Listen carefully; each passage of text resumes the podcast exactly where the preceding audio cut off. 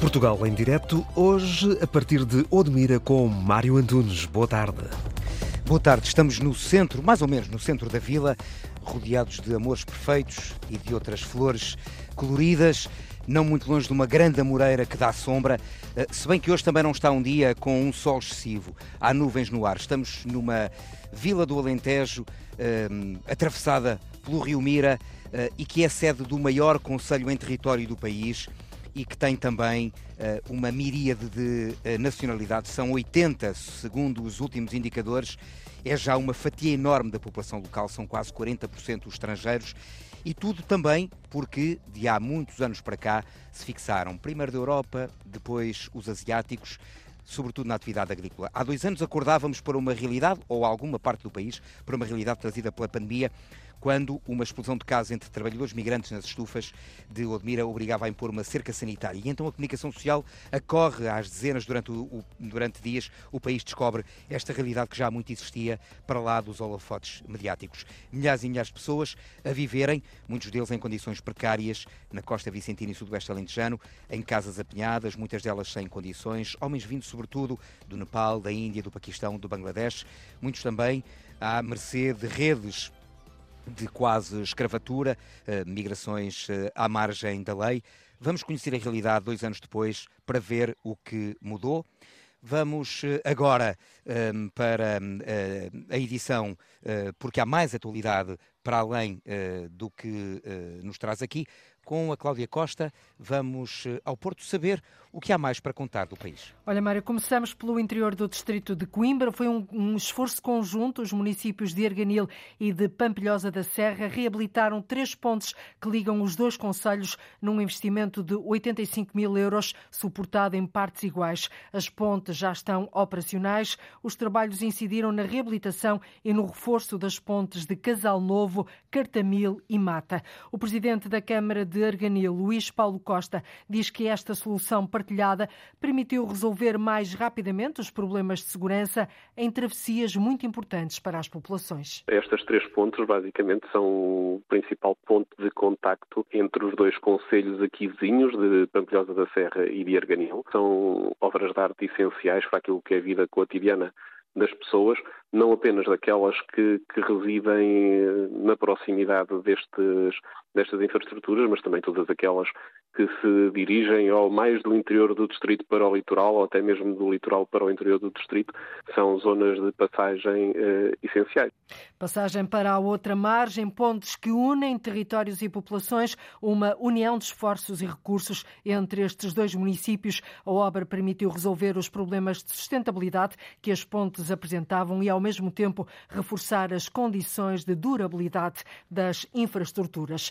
A Ordem dos Advogados apoia a proposta proposta da Assembleia Regional dos Açores para a instalação do Tribunal da Relação no arquipélago. O parecer foi agora pedido pela Assembleia da República de Lisboa. Rosa Ponte, do Conselho Regional dos Açores, da Ordem dos Advogados, encontra motivos suficientes para que a região autónoma tenha um tribunal de segunda instância. Como é um tribunal novo, haverá eventualmente no, nos primeiros tempos uma rapidez na decisão, além do que eh, a existência do próprio tribunal poderá permitir, como está inserida na própria, na própria região, ter conhecimento da própria realidade da insular e eventualmente ter outra percepção nas decisões. Está dado o parecer favorável do Conselho Regional da Ordem dos Advogados dos Açores. Cabe agora à Assembleia da República decidir se avança ou não para a criação de um Tribunal da Região, da região, do Tribunal da Relação da Região Autónoma. Em Santarém, a demora da classificação do centro histórico está a tornar a cidade num espaço apenas para grandes investimentos, é o que diz a autarquia. O processo de classificação arrasta-se há décadas e impede muitas vezes os moradores de recuperar uma simples fachada da casa em que habitam. A, direção, a decisão da Direção-Geral do Património Cultural devia levar um ano e meio. Agora, após nova reunião, o processo deverá ser agilizado. O vereador da Cultura da Câmara de Santarém, Nuno Domingos, diz que esta demora faz com que a vida no Centro Histórico de Santarém acabe por morrer. Do ponto de vista do património, a cidade estando assim está protegida. Do ponto de vista da vida das pessoas, a cidade estando assim eh, está impossível de lá morar porque as dificuldades são imensas. Eh, porque quem quer a reparação da sua casa e a fachada está a cair, eh, mas é uma fachada pequenina, tudo é um mundo de dificuldades. Quer dizer, às vezes é só pintar a fachada e quase que é preciso um projeto de arquitetura. O processo de classificação do Centro Histórico de Santarém começou em dezembro de 2012 e ainda está muito longe de terminar. Faz hoje 100 anos o elevador que liga Viana do Castelo ao Monte de Santa Luzia. É o maior do país. Só na última década, as duas carruagens transportaram mais de 1,6 milhões de passageiros, o que evitou o uso de uma centena de carros por dia para subir até ao monte, que é uma das grandes atrações turísticas turísticas de Viana. O autarca Luís Nobre destaca o papel deste funicular na economia e no turismo da região, mas realça também a importância ambiental do equipamento. É o que tem um percurso mais longo, 650 metros, percorre uma altitude de 160 metros e, naturalmente, com uma inclinação de 25%, diria que tem tudo para ser um motivo de orgulho de Viana do Castelo, dos vianenses, mas naturalmente que há o valor patrimonial, há também a valorização turística, há também a valorização do que é e o papel do que é a mobilidade. Tem um papel também ambiental.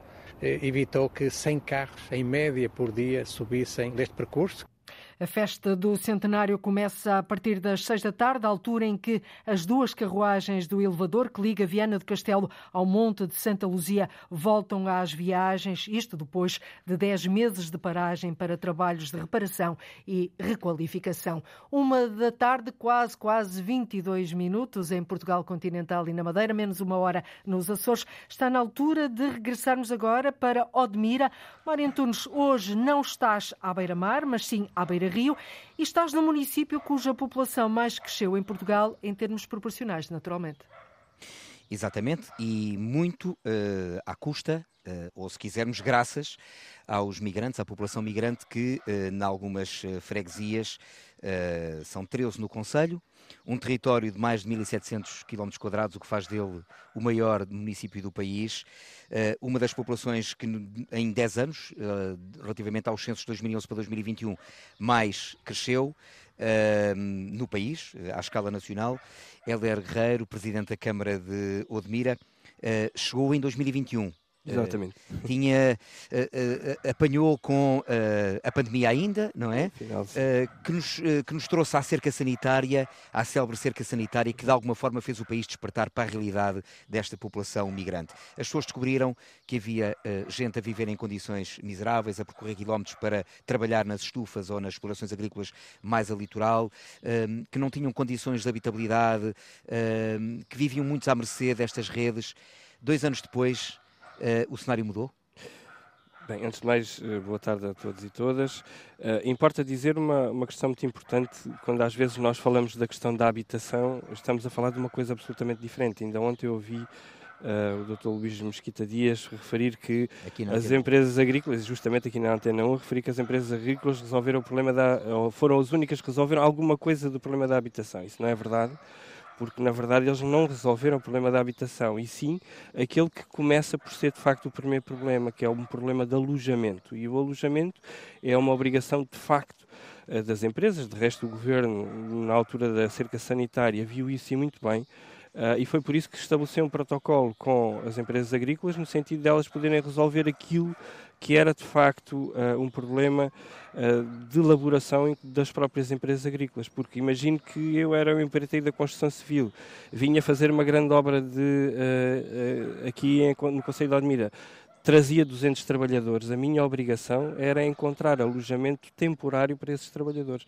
E assim é de tal forma que nos acordos bilaterais, que é algo que eu defendo para este tipo de situações, quando existem grandes necessidades de mão de obra, os acordos bilaterais Estado a Estado obrigam que as próprias empresas, para poderem haver estes fluxos de pessoas em número considerável, as empresas no local têm de facto essa obrigação de resolver os problemas de alojamento. Problemas de habitação é uma coisa completamente diferente.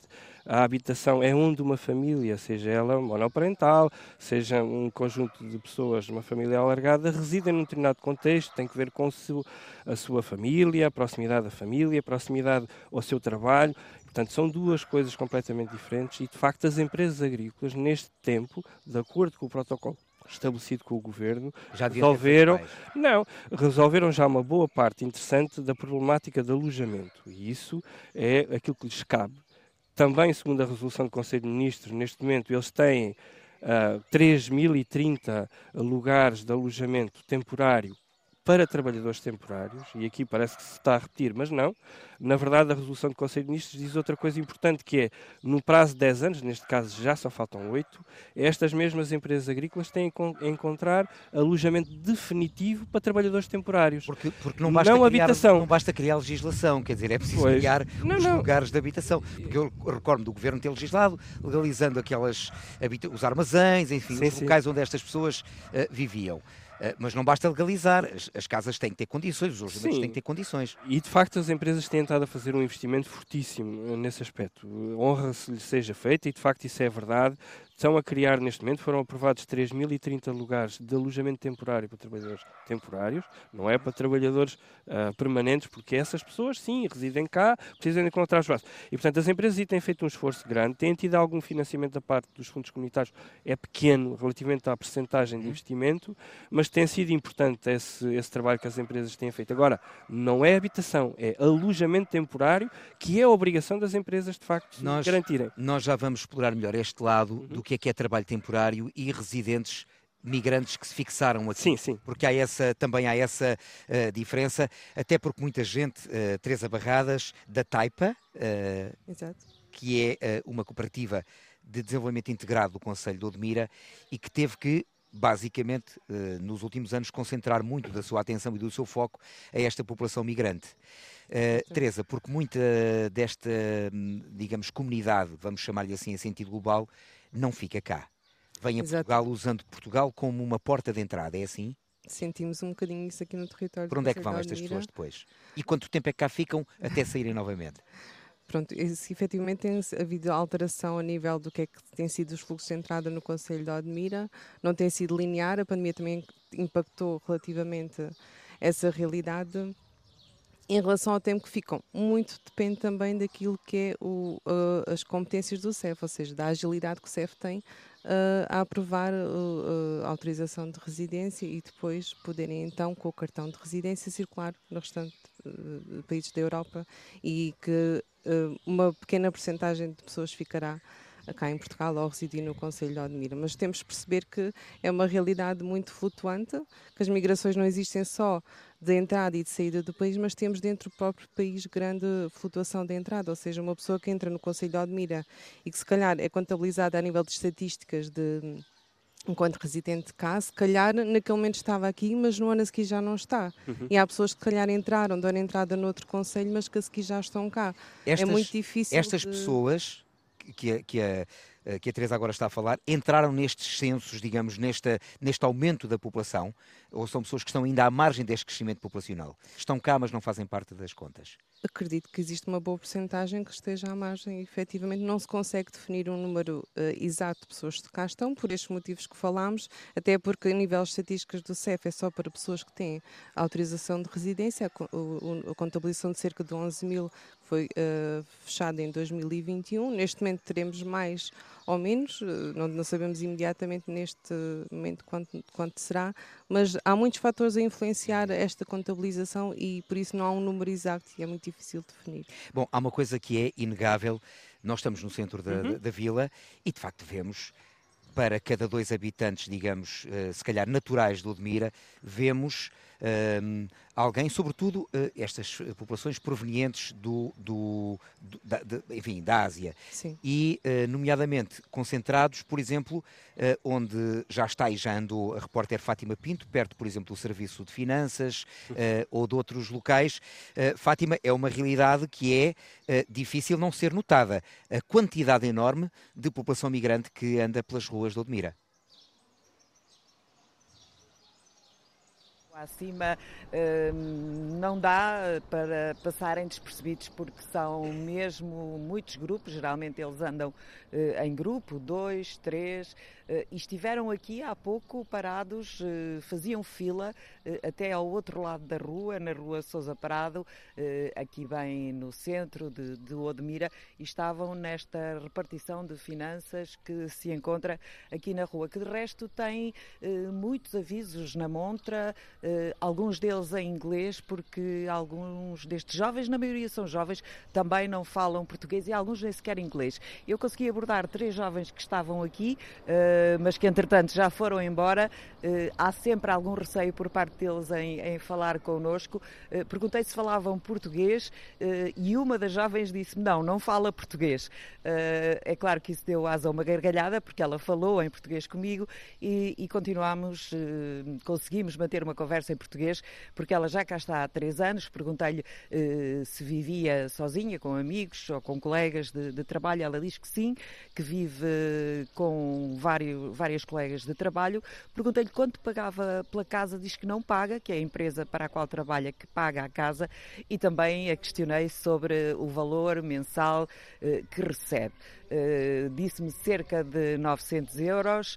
Uh, Perguntei-lhe porque é que veio para Portugal uh, para ganhar dinheiro, obviamente, e ela diz que sim, que, que está a conseguir fazê-lo porque tem, tem poucas despesas com com a casa, nomeadamente. Eh, já ontem, eh, em Santo Eutónio, eh, falei com vários migrantes que me diziam que estavam em Portugal por algum tempo, não sabiam muito bem quanto tempo, e que depois Portugal era essa tal plataforma que ontem também falámos na edição do Portugal em Direto, essa tal plataforma para outro país da Europa. No caso do jovem em concreto, ele queria ir ou para a Noruega ou para a Dinamarca, fazer vida aí, porque Portugal, diz ele, Portugal ganha-se muito pouco dinheiro, trabalha-se muito, ganha-se pouco, pagava 130 euros de, de, renda numa casa onde estava mais quatro pessoas, uma casa que tinha dois quartos. Portanto, é toda esta situação que, que se vai desenrolando aqui em Odmira. Eu vou tentar falar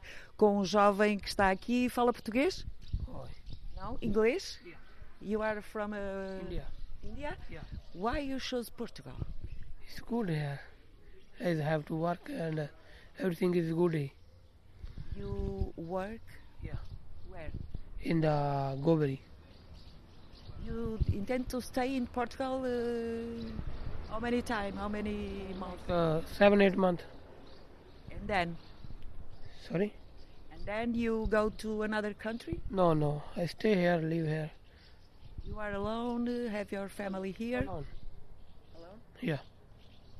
Thank you. Eh, este jovem que veio da Índia, eh, está em Portugal há cerca de oito meses, diz que está sozinho, não tem família cá, eh, porque Portugal é fixe, eles dizem à maneira deles, Portugal it's, it's cool, e intenciona ficar cá, já está a trabalhar também é um dos exemplos. É claro que não são todos que estão uh, virados para esse salto daqui para outros países, mas Odmira é uma cidade neste momento cheia de migrantes.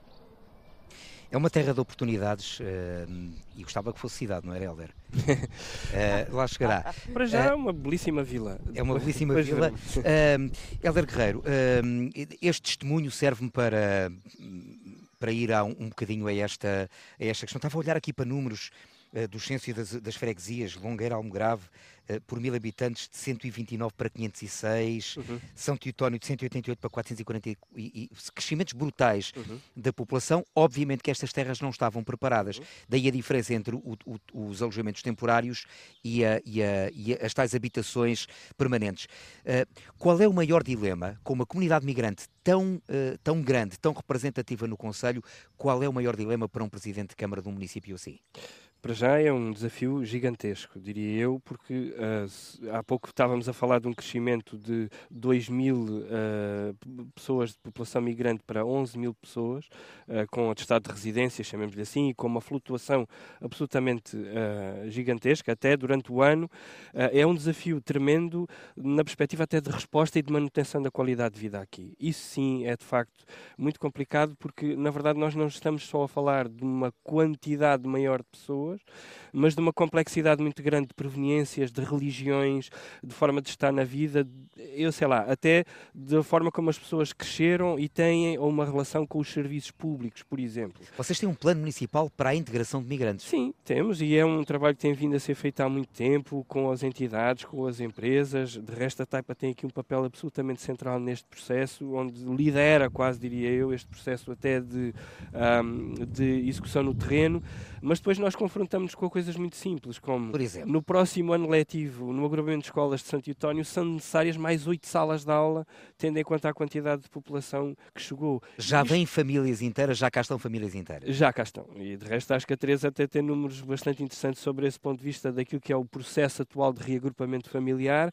mas na verdade o autarca de Odmira confronta-se com um problema que infelizmente os outros autarcas do Alentejo não se confrontam, que é crescimento populacional, e eu prefiro claramente este desafio do que fazer com uh, o crescimento populacional, o que fazer com uma diversidade cultural desta dimensão, porque um jovem com 30 anos que cresceu numa freguesia rural da Índia, que vem para o Admira, não tem a mesma relação com o centro de saúde como um jovem de 30 anos que nasceu no Conselho de Admira. Como é que sente a sua população local, uh, digamos, a reagir, a habituar-se, a adaptar-se a esta nova realidade? Eu diria que nós passamos sempre por fases diferentes. Eh, desde o início que eu me lembro, eu sou nascido e criado em Santo Eutónio e percebi muito bem a, a diferença que foi de uma transição, uh, não foi lenta, ela foi brusca também, mas muito intensa nos últimos anos, mas passámos desde a comunidade russa até à comunidade indiana, todo este processo, passando por a búlgara, a búlgara cigana, muita, muitas comunidades e muita forma diferente de olhar. Hoje em dia até esta questão religiosa é complexa no território e uma das coisas mais complicadas que existe na vida é quando nós não confiamos ou não, não conhecemos o outro. Temos dificuldades de comunicar com ele.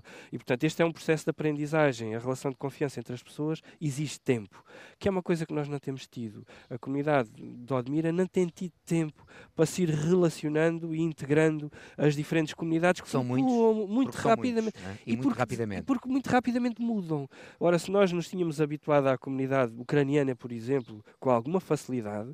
Depois foi muito difícil começarmos a habituar à comunidade romena, búlgara e agora à comunidade do Bangladesh, indiana e por aí fora, que têm formas de estar, estrutura cultural completamente diferente da nossa. É, é, é e, portanto, gera sensações e percepções de insegurança, de intranquilidade, de falta de qualidade de vida, coisa com a qual nós temos nós, nós temos que lidar com isto, mas temos que ser capazes de resolver, porque isto é uma realidade complexa e é mesmo, mas temos de estar disponíveis para E depois há também muita. Uh, vou usar a expressão em inglês, está muito em voga, muita fake news. Há muita coisa que se diz que provavelmente não corresponde à realidade. Evidente. No meio de tudo isto, no meio de tamanha complexidade, é mesmo muito difícil. Agora, que o Estado, neste caso o Governo, uh, não preparou os serviços uh, públicos para responder. Evidente.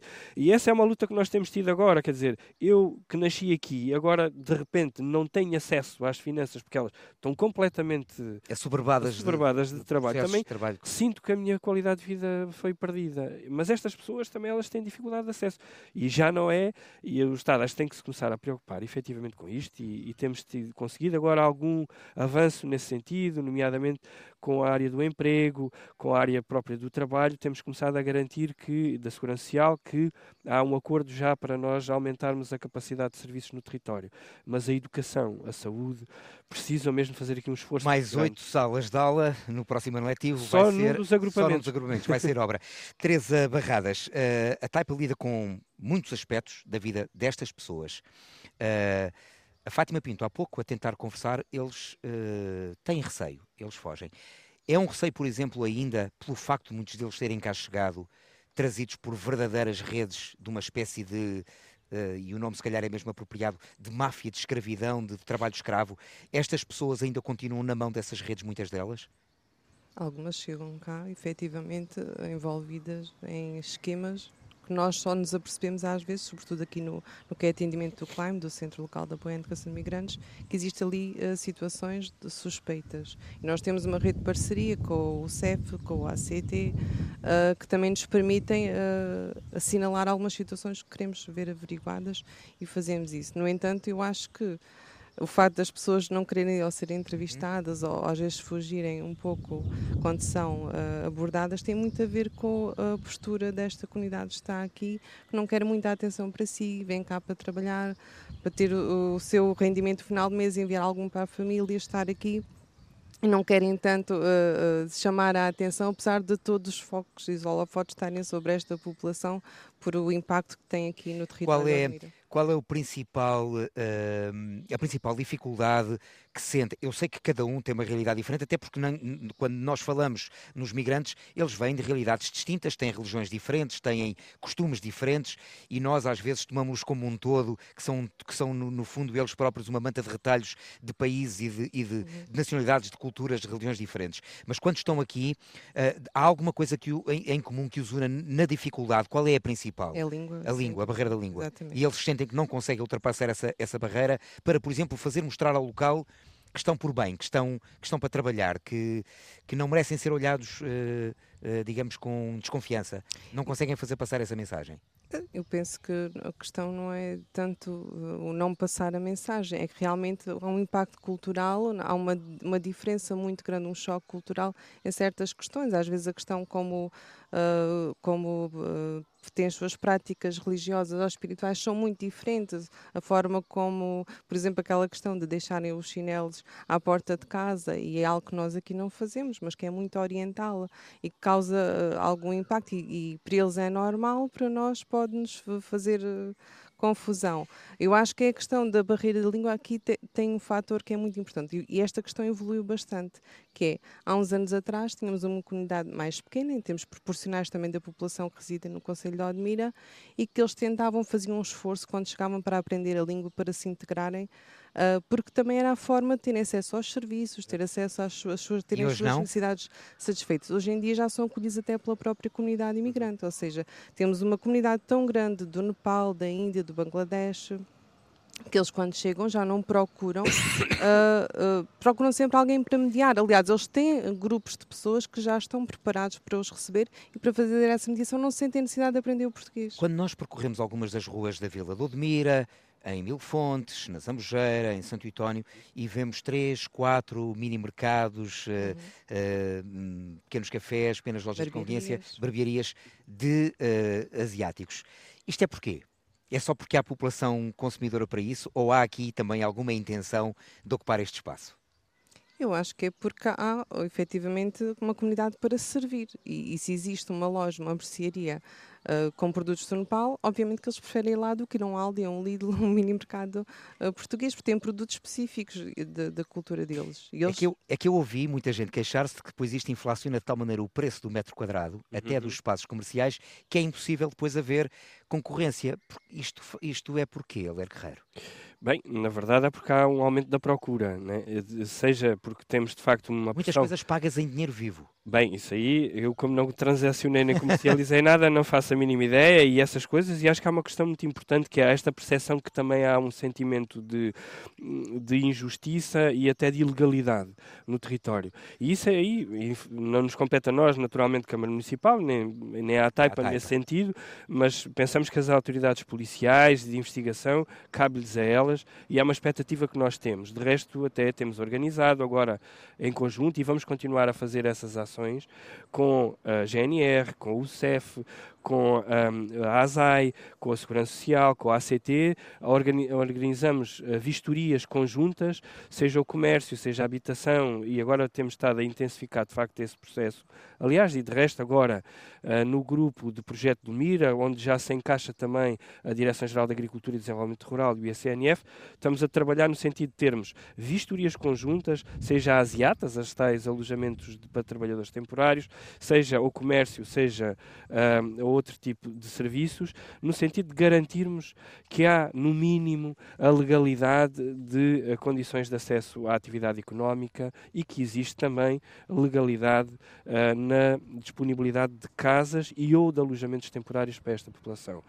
Temos que reagir e é aquilo que estamos a fazer nesse sentido, uh, neste momento. Agora, na verdade, e quando olhamos para grandes capitais europeias, agora estou a comparar o Admira a grandes capitais europeias, e também, às vezes também vemos isso. essas ruas. E agora com... sinto, sinto até que é justo fazer essa comparação, porque Veneza, Barcelona, Lisboa, Madrid têm de facto um grande impacto deste tipo de lojas nos seus centros históricos, inclusive. Agora, para nós, num território rural, Uh, mas muito mais bonito que essas capitais, acaba por ser mais evidente este impacto. É certo, uh, contamos aqui às vezes até com pequenos exemplos extraordinários de alguns cafés que eram cafés uh, só de nepaleses e neste momento fazem feijão com couve ao almoço e à noite fazem os momos, onde já toda a população, seja a portuguesa, seja a nepalesa, lá vão comer e lá se convivem. São os tais pequenos projetos de, de particulares, digamos assim, que acabam por contribuir aqui um pouco para uma integração. Agora, se me perguntar,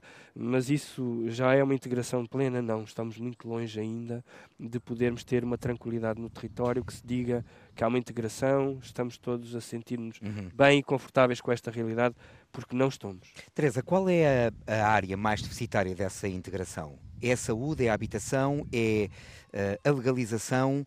Uh, a língua já sabemos, é uma barreira, mas depois, naquilo que é o acesso aos serviços, naquilo que é o acesso, digamos, a uma vida plena como um habitante local? As primeiras dificuldades que nós sentimos quando se dirigir aos nossos projetos ou aos nossos serviços de, de apoio é, normalmente é emprego ou habitação. São as, duas, são as coisas que eles mais valorizam. Eu sei que este é um trabalho temporário e às vezes, quando há necessidade nas estufas, está cá muito mais gente do que noutras em que não há tanta necessidade de mão de obra.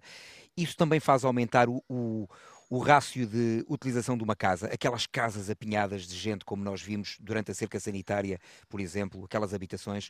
Uh, isto é permanente ou é temporário? São situações que, se, que ainda perduram ou têm a ver com estes fluxos? Acho que houve uma, um maior cuidado daí para a frente, por parte até de quem arrenda casas. É mais difícil encontrar estas é, realidades? É, é, é, Eu acho que é mais difícil, até porque têm existido estas fiscalizações, houve um foco sobre essa situação, houve uma intervenção da Task Force, na altura com a equipa de mediadores, que foi muito importante, em que foi, foi feito realojamento de pessoas e isso foi logo um alerta e acho que a presença destas fiscalizações, este facto cada vez falarmos mais sobre isto, faz com que quem arrenda as casas também tenha maior cuidado sobre o número de pessoas que lá habitam. Tem havido dezenas de intervenções no Alentejo, em todo o Alentejo e não só aqui, por parte da, do Serviço de Fronteiras, da GNR, depois acompanhados de outros, eh, digamos, departamentos uh, do Estado, seja a nível da saúde, segurança social, etc. É um número suficiente face àquilo que deveria ser uh, investigado no terreno? Não sei bem como é que é de responder a essa questão.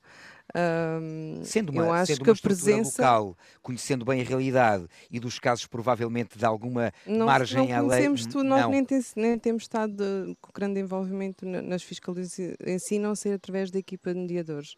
Uh, mas efetivamente nós achamos, nós, daquilo que nós conhecemos da realidade, que é muito importante esta presença das forças de segurança, das fiscalizações, uhum. para manter as coisas dentro do, do, dos eixos, já que acho que temos de tirar uma aprendizagem muito grande daquilo que foi a cerca sanitária e todo o trabalho que foi feito com a Task Force, não era abandonar depois de fazer aquela intervenção, efetivamente houve aqui um cuidado e o município tem feito um esforço muito grande para manter presente cá estas entidades e isso tem um impacto e um reflexo muito grande na qualidade de vida das pessoas uh, que cá vivem que vêm cá viver. Uhum. Uh, lembro-me de, de, depois da, da, da, cerca sanitária ter cá vindo o Primeiro-Ministro. Uh, ah, sim, foi no, no foi, veio fechar, digamos veio fechar, assim, a exatamente. Uh, e na altura falou-se e prometeu-se um plano uh, local, um plano local de habitação, um plano uhum. municipal de habitação. Em, em, que pé é que esse está? E esse plano, mais uma vez, eu sei que vai fazer a distinção entre habitação ou alojamento temporário sim, sim. e habitação. Em que plano é que isso está? Quantas habitações é que é necessário construir para dar resposta à necessidade habitacional em Odmira hoje em dia? Com imigrantes, sem imigrantes? Sim, o alojamento temporário para trabalhadores temporários, neste momento está a ser resolvido de facto nas explorações agrícolas e há depois, nesse plano, justamente, a ideia, a obrigação de nos próximos oito anos serem construídos alojamentos que ainda é uma legislação que está a ser discutida, e julgo bem, que é alojamentos coletivos para trabalhadores. Também que resolva o problema dos trabalhadores temporários, mas agora já estruturas fixas, eh, normais, dentro de um aglomerado urbano e não dentro de uma exploração agrícola. Que para nós é uma coisa que sempre dissemos, que não concordávamos com esse modelo, mas agora implementamos-lo e ajudamos-lo a implementar, tal e qual como devemos fazê-lo num regime democrático, onde há diferenças de opiniões, mas que depois tem que chegar a uma conclusão. Relativamente à estratégia local de habitação, ela foi negociada com o IRU, ainda esta semana tivemos reunião no IRU para alterar alguns procedimentos e ela pretende dar resposta a 1.700 pessoas. E é nesse sentido que estamos a trabalhar. No entanto, são coisas para construir casas, colocámos à venda alguns lotes de terreno para jovens, estamos agora a projetar já uma coisa diferente, que é os jovens que compraram estes lotes que nós colocamos à venda, e foram cerca de 50, começam a confrontar-se com a dificuldade de acesso ao crédito e, portanto, a nossa estratégia agora, e foi por isso que também tivemos no Iru, passa essencialmente por construirmos nós as casas e colocámos-las no mercado de arrendamento. E aí estamos a falar de 1.700 famílias que viviam eh, identificadamente nessa altura em condições precárias e às quais temos que dar resposta. Porque é uma realidade. Temos visto ao longo do dia muitas crianças, muitos jovens. Há uma população jovem em Odmira, em contraciclo com muitos outros sítios do Alentejo uh, e do país. Uh, é o caso uh, de quem tens ao lado, Fátima Pinto, aqui em Odmira, e um comerciante já Sim, precisamente. É o Buda, vamos chamar-lhe Buda, porque o nome dele é mais uh, complicado.